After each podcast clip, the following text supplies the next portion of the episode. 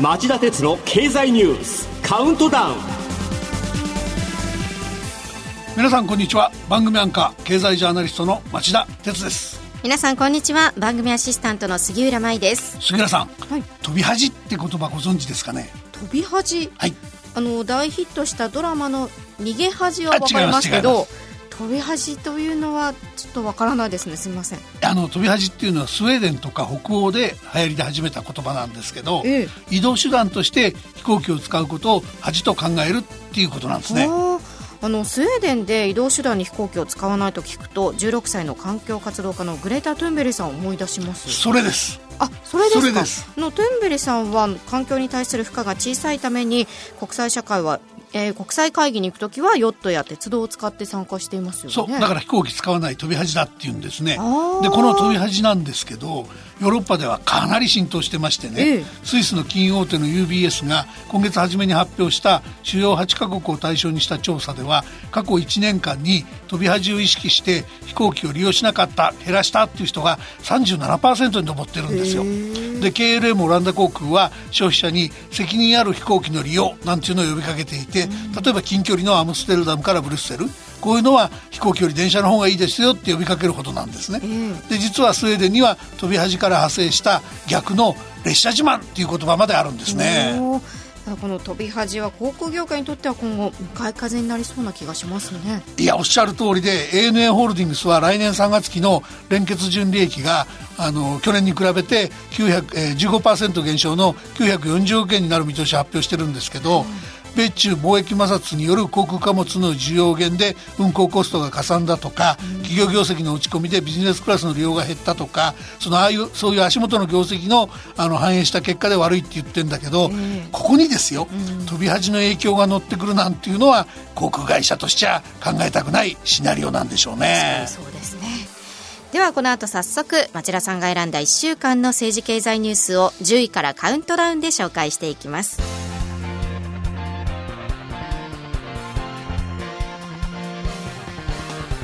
町田鉄の経済ニュースカウントダウン。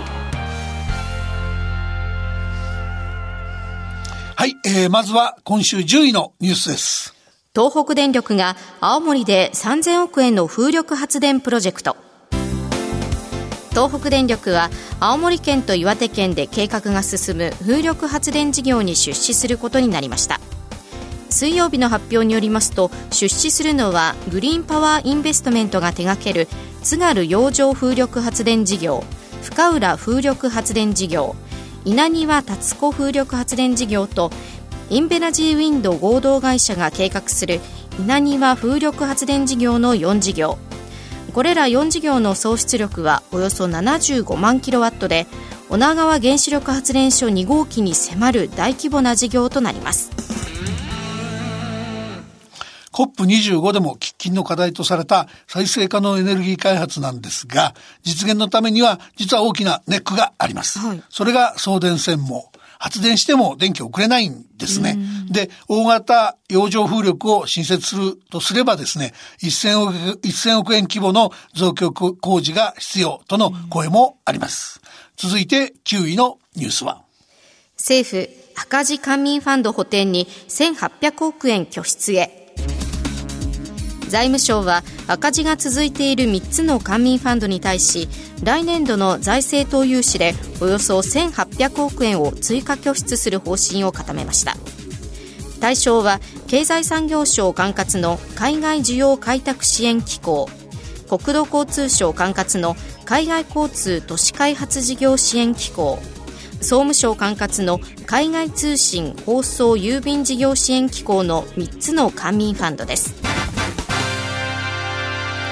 3つの官民ファンドは来年3月末に合計で350億円の累積損失を抱える見通しで、夏時点の要求額と比べ3割削っても1800億円の拠出が必要なんだと言います。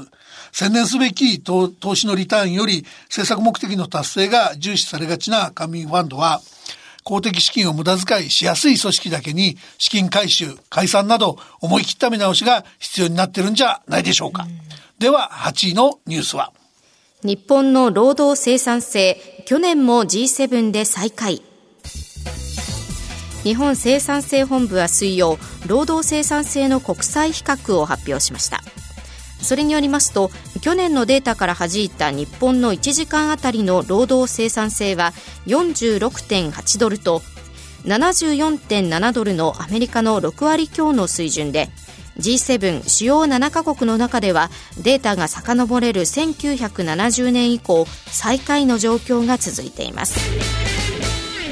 日本の1時間あたりの労働生産性は前年を1.5%上回ったんですがそれでも、えー、世界にはなお大きく水を開けられているということですね。7位のニュースはこれです。EU 離脱後の通商協議を懸念しポンド大幅安火曜早朝のロンドン外国為替市場でイギリスのスターリングポンドがタイドルで大幅に下落しました。これはアメリカの通信社がジョンソン首相は EU= ヨーロッパ連合離脱後の移行期間の延長がないことを保証する法改正を目指す方針だと報じたのがきっかけで1月末までに EU 離脱が実現しても来年末までの短期間に EU との間で FTA 自由貿易協定交渉をまとめるのは難しいとの見方が強まったことが背景です。総選挙でのイギリスの保守党勝利で落ち着いていたポンド相場ですが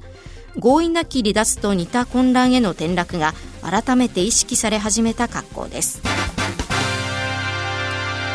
一方、来年末に日曜 EPA 経済連携協定による関税優遇措置がイギリスの EU 離脱でイギリスに適用されなくなるため日本政府はイギリスと新たな EPA 交渉に入る方針です。では、第6位のニュースは？日本の輸出が12ヶ月連続の減少に財務省が水曜に発表した11月の貿易統計速報通関ベースによりますと輸出額は前の年の同じ月に比べ7.9%減少の6兆3822億円で12ヶ月連続の減少となりました。アメリカやアジアを中心に世界的に需要が落ち込んでいることが原因で2015年10月からの14ヶ月連続の減少以来の下落を記録しました。中でも韓国向けは17%減少の3896億円。下落幅が大きかった原因は日韓関係の悪化を受け、えー、日本製品の不買運動の影響の可能性が大きかったと。で、輸出額同様、韓国からの訪日客数も減少しています。はい、これは中国やアメリカなどからの、えー、訪日客が11月として過去最高を記録したものの、韓国からの訪日客数が大幅に減少したことで、全体も減っちゃったっていう話なんですね。それでは第5位のニュースは来年度予算案の一般会計総額が102兆円超えに。政府は今朝の閣議で来年度当初予算案の一般会計総額を過去最大の102兆6580億円に決定しました。この結果2年連続で当初予算が100兆円を超えることになりました。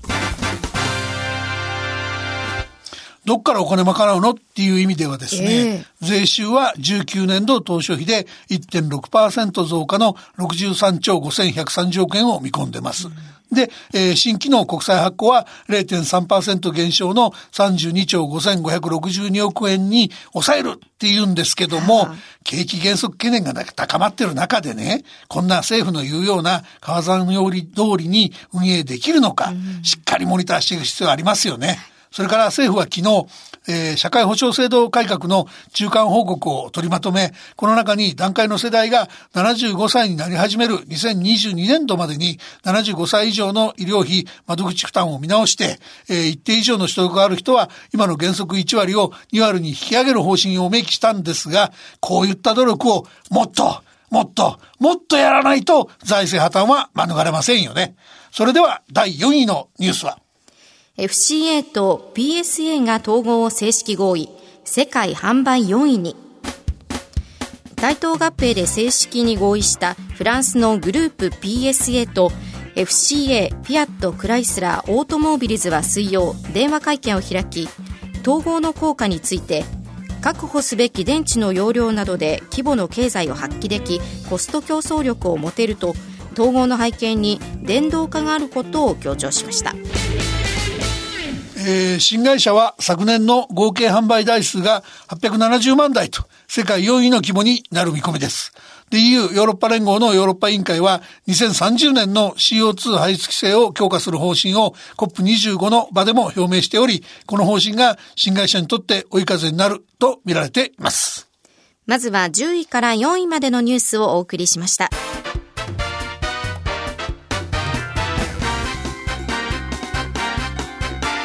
町田鉄の経済ニュースカウントダウ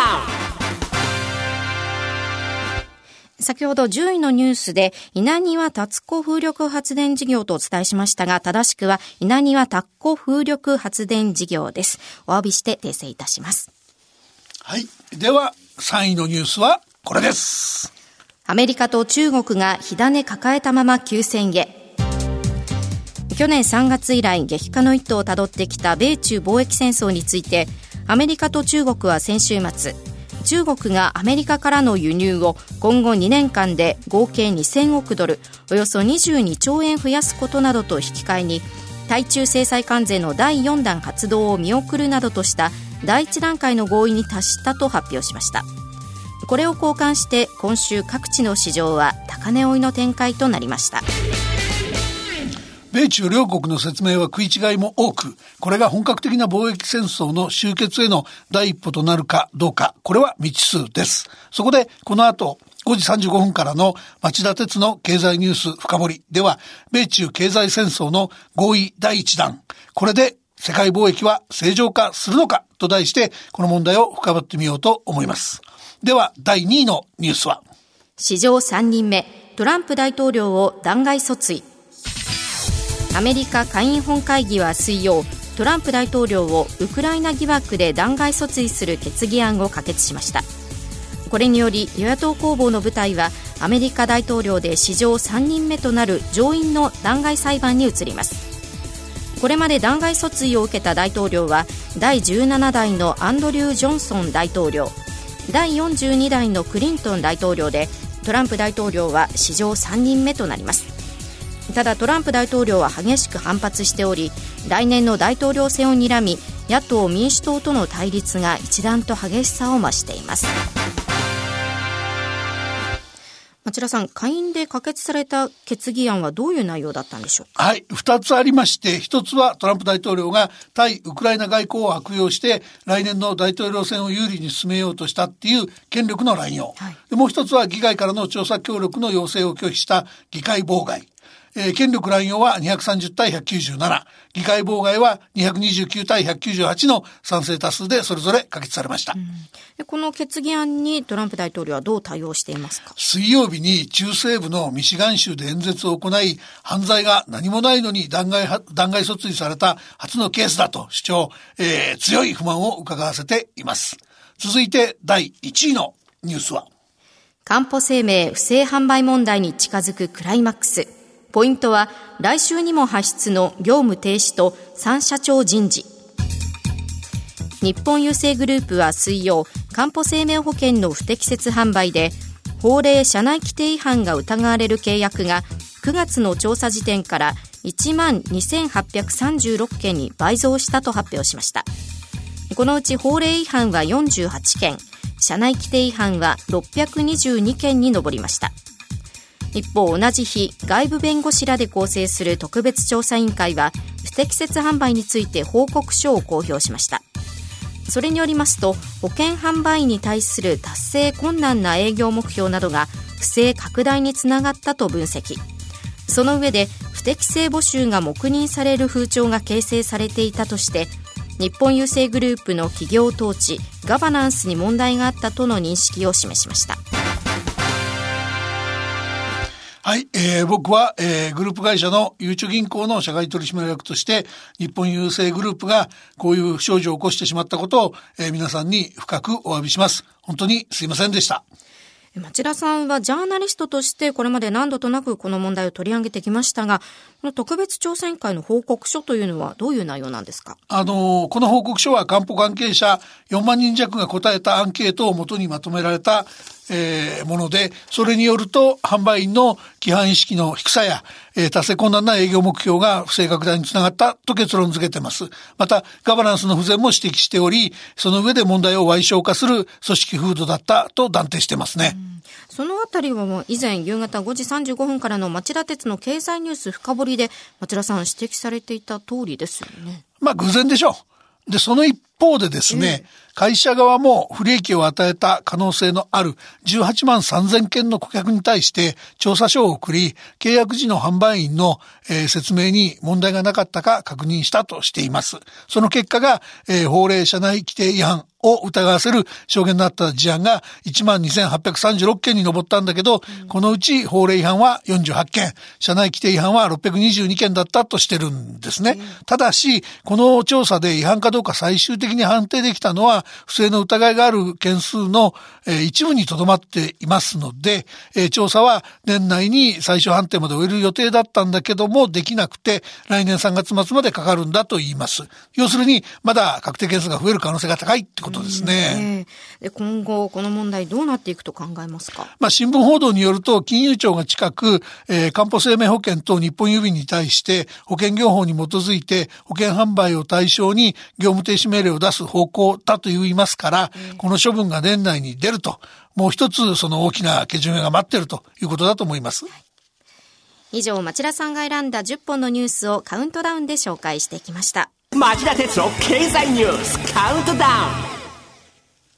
では今日の放送後期を町田さんお願いします。はい、えー、1位のニュースで扱ったかんぽ生命の不祥事ですけど水曜日の記者会見で経営責任を問われた長門社長は果たし方はいろいろある。これから金融庁の指摘もある。それぞれの責任に応じて濃淡のある経営責任をしかるべき時期に発表したいと。えー、いうふうに、えー、述べています、はい、でその一方で年内にも金融庁の業務停止命令はあの発出される見通しですから、えー、昨年のそのあのそういう意味ではけじめが近づいていると言いますかですね。昨年のあのこの問題って公共放送のあの報道番組以来騒がれ続けてきた問題ですからね、まあ、随分長いこと揉めてきたわけですけどいよいよクライマックスが近づいてるってことじゃないかと思います。はいこの後5時35分からの町田鉄の経済ニュース深掘りは米中経済戦争の合意第1弾。これで世界貿易は正常化するのかと題してお伝えします。後ほど再びお耳にかかりましょう。それではさようなら。